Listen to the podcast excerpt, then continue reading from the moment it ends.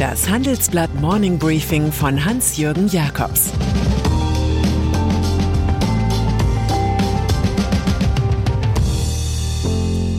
Guten Morgen allerseits. Heute ist Freitag, der 27. Mai 2022. Und das sind unsere Themen. Die Leopard-Frage, nie Panzer für Kiew? Fünf Thesen zu den Wunden der Weltwirtschaft.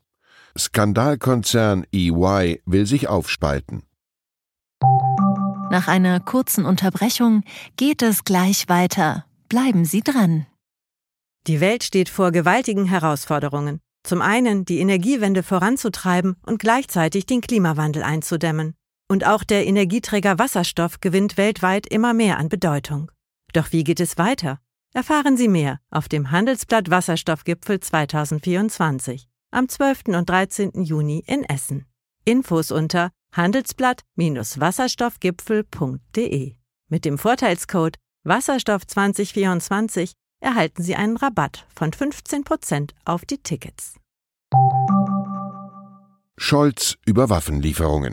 Rhetorisch ermuntern die Auftritte von Olaf Scholz oft daran zu denken, was künftig einmal mit Hilfe künstlicher Intelligenz bei Redeautomaten möglich sein wird. Man weiß gar nicht, wie oft Zeitungen Thesen zur Ukraine wie Putin darf seinen Krieg nicht gewinnen schon in Schlagzeilen gepackt haben. Bei seiner Stippvisite bei der Wirtschaftselite von Davos, die diesmal ohne Russland und China auskommen musste, hat der Bundeskanzler diesen Satz zum x-ten Mal gesagt. Und beiläufig erwähnte er auch, dass Deutschland sehr wohl schwere Waffen in die Ukraine liefere. Olaf Scholz windet sich in dieser Sache wie Boris Johnson in der Frage der Corona-Partys in der Downing Street. Das mag mit einem Satz zusammenhängen, den die parlamentarische Verteidigungsstaatssekretärin Simtje Möller im ZDF fallen ließ.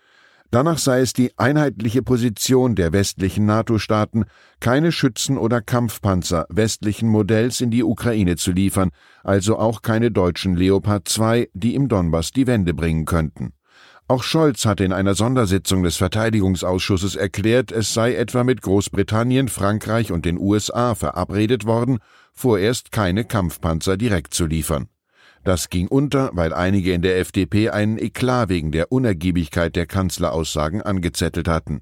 Die Frage ist, ob das Lieferverdikt auch für Marderpanzer gilt, gegen ein Russland, das Scholz zur nuklear hochgerüsteten Großmacht erhebt. Russisches Geld für die Ukraine. Zur Ukraine-Politik erklärt Justizminister Marco Buschmann von der FDP im Handelsblatt, die Bundesregierung habe insgesamt zügig und entschieden reagiert. Zu Ideen aus der EU, man könne das eingefrorene Vermögen der unter Putinismusverdacht stehenden Oligarchen für den Wiederaufbau der Ukraine nutzen, äußert sich der promovierte Jurist, eine solche Einziehung müsste die Vorgabe des Grundgesetzes und des europäischen Rechts wahren heißt konkret, dass Eigentumsrechte hierzulande nicht so wenig bedeuten dürfen wie in Russland oder China. Die eingefrorenen Währungsreserven der russischen Zentralbank will der Liberale aber sehr wohl nutzen. Moskau verstoße gegen fundamentale Regeln des Völkerrechts. Weltwirtschaft in der Krise. Vom perfekten Sturm handelt unsere Wochenendgeschichte. Eine Metapher, die einem Bestsellerbuch und einem Kinohit entlehnt ist und den maximalen Gau meint. Inflation, gerissene Lieferketten, Rezession, Pandemie und der Ukraine-Krieg deuten ganz darauf hin. Einige Trends lassen sich klar erkennen, unter anderem die totale Globalisierung wird zur regionalisierten Weltwirtschaft. Dazu gehören die bewusste Absicherung und Diversifizierung von Lieferketten, das Denken und Optimieren in Wirtschaftsblöcken. Die Inflation kehrt zurück und wird die Unterschiede zwischen reichen und armen Ländern noch deutlicher machen. So wächst der Hunger in Afrika und Asien mit den teureren Dünge- und Nahrungsmitteln. Steigende Preise treffen auf eine einsetzende Rezession, die sich noch verschlimmert, weil die Notenbanken in ihrem neu entdeckten Anti-Inflationskampf die Zinsen gehörig erhöhen. Das aber führt womöglich zu einem Vertrauensverlust in die Geldpolitik, die viel zu lange gewartet hat. Gegen politische Sturmschäden hilft nur eine geeinte EU. Aber dazu müsste sie erst einmal den ungarischen Regierungschef Viktor Orban neutralisieren, der sich wie ein feindlicher Agent verhält. Die globalen Zusammenhänge von Verschuldung, Inflation, Pandemie und Kriegsauswirkungen beschreiben wir detailliert in unserem Wochenendtitel. Wenn Sie zudem auf unsere kompletten Inhalte zugreifen möchten, dann schauen Sie doch auf handelsblatt.com vorbei. Ein besonderes Handelsblatt-Abo-Vorteilsangebot habe ich zudem für Sie unter dem Link handelsblatt.com slash mehr erfahren reserviert. Bedingungsloses Grundeinkommen. Lange wurde darüber diskutiert. Götz Werner, verstorbener Gründer der Drogeriekette DM, erblickte hier eine große Chance in der durch Digitalisierung veränderten Arbeitswelt. Nun sieht Handelsblattprofessor Bert Rürup Werners Wunderidee durch die Hintertür eingeführt, durch eine kaum beachtete Entscheidung des Bundestages. Dort beschloss die Regierung mit den Stimmen von SPD, Grünen und FDP, dass Langzeitarbeitslose künftig auch dann die volle Grundsicherung erhalten, wenn sie sich nicht um eine reguläre Beschäftigung bemühen. Die bisherigen Regelungen beim Arbeitslosengeld II, Vulgo Hartz IV, hatten noch aufs Prinzip Fördern und Fordern aus den besseren Tagen von Gerhard Schröder gesetzt. In der Kolumne Der Chefökonom verweist Rürup auf den derzeitigen Arbeitskräftemangel. Hunderttausende werden für Jobs gesucht. Er schreibt, eine der wichtigsten Aufgaben der Wirtschafts- und Sozialpolitik sollte es daher sein, möglichst viele Menschen zur Aufnahme einer Erwerbstätigkeit zu motivieren und jenen, die bislang in Teilzeit arbeiten, Anreize zu setzen, ihre Erwerbstätigkeit auszudehnen. Alle Bemühungen in diese Richtung aber würden mit jeder Form eines bedingungslosen Grundeinkommens konterkariert, auch mit dieser. Preiserhöhungen bei der Allianz. Kehr aus hieß 1983 ein Film mit Gerhard Polt über die Praktiken von Versicherungen. Kehraus scheint nun die Allianzversicherung zu machen, die offenbar hunderte Mittelständler als Kunden loswerden will. Die verlören so den Schutz gegen Feuer, Sturmschäden und Betriebsunterbrechungen. Das berichtet Herbert Fromme in der Süddeutschen Zeitung mit Bezug auf Versicherungsmakler. Für mehrere hundert Kunden gebe es Erhöhungen, in Einzelfällen bis zu 400 Prozent, sagt einer aus der Zunft.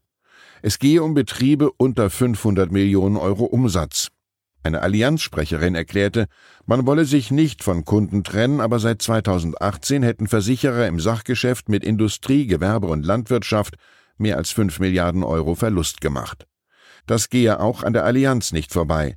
Deshalb erhöhe man in einigen Segmenten die Preise bei Firmen mit hohem Schadenpotenzial. Sagen wir ganz freundlich, es ist ein Kehr aus Leid. Kulturtipp zum Wochenende. Die achteilige Serie State of Happiness blickt auf die erstmalige Entdeckung von Erdöl vor der norwegischen Küste bei Stavanger im Jahre 1960 und darauf, was dies aus dem Land gemacht hat. Erzählt wird das Leben von vier jungen Norwegern, die von ganz unten aus der Mittelschicht und von ganz oben kommen. Zentral sind das Schicksal der Bauerntochter Anna, die mit einem Jungen aus gutem Haus verlobt ist, aber auch die Frage, was der neue Ölstaat mit seinem Reichtum macht. Kapitalismus pur oder Sozialstaat plus? Wir kennen die Antwort den größten Staatsfonds der Welt und genießen diese sprudelnde Fernsehqualität. Die Serie anschauen können Sie auf arte.tv. Und dann ist da noch der Konzern EY, früher Ernst Young, der als Bilanzprüfer der zusammengebrochenen Unternehmen Zeromax in der Schweiz und vor allem Wirecard in Deutschland eine blamable Rolle spielte. Nun plant das Netzwerk unabhängiger Firmen und Partner mit seinen mehr als 300.000 Mitarbeitern einen radikalen Schritt, die Trennung in zwei Bereiche. Einen für Wirtschaftsprüfung, einen für Beratung. Das wäre die extremste Zäsur innerhalb von zwei Jahrzehnten bei den Big Four, zu denen auch PwC, Deloitte und KPMG gehören. So will das Oligopol offenbar einer härteren Regulierung entweichen. Immer mehr Leute fragen sich, wie kann man eigentlich im staatlichen Auftrag Firmen unabhängig, kritisch und streng prüfen, wenn man sie andererseits berät und ihnen mitteilt, wie sie via Steueroasen die Steuerzahlungen an just denselben Staat minimieren? Ich wünsche Ihnen ein erholsames Wochenende. Es grüßt Sie herzlich Ihr Hans-Jürgen Jakobs. Zur aktuellen Lage in der Ukraine lassen sich die eingefrorenen Währungsreserven der russischen Zentralbank anzapfen der Westen will für den Wiederaufbau der Ukraine auch Russland zur Kasse bitten. Der Durchgriff ist allerdings mit rechtlichen Hürden verbunden. Ökonomin rät. Wir müssen unsere Art zu wirtschaften ändern. Der Krieg treibt die Inflation weiter voran. Mit Geldern kann der Staat dagegen steuern, wenn er dabei richtig vorgeht, weiß die Ökonomin Mariana Mazzucato. Weitere Nachrichten finden Sie fortlaufend auf handelsblatt.com/Ukraine. Das war das Handelsblatt Morning Briefing von Hans-Jürgen Jakobs, gesprochen von Peter Hofmann. Fintech, Banken und Festival gehen nicht zusammen? Geht doch, und zwar in Berlin. Am 24. und 25. April 2024 öffnet die Messe Berlin ihre Türen für die FIBE, das neue Fintech-Festival Europas. Die FIBE richtet sich an das gesamte Fintech-Ökosystem, vom Startup über Investoren und klassische Banken bis hin zur Politik.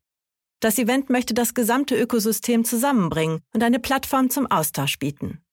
Seien Sie dabei und sichern Sie sich jetzt mit dem Code FIBEPODCAST 35% Rabatt auf Ihr Ticket. Weitere Informationen finden Sie unter fibe-berlin.com.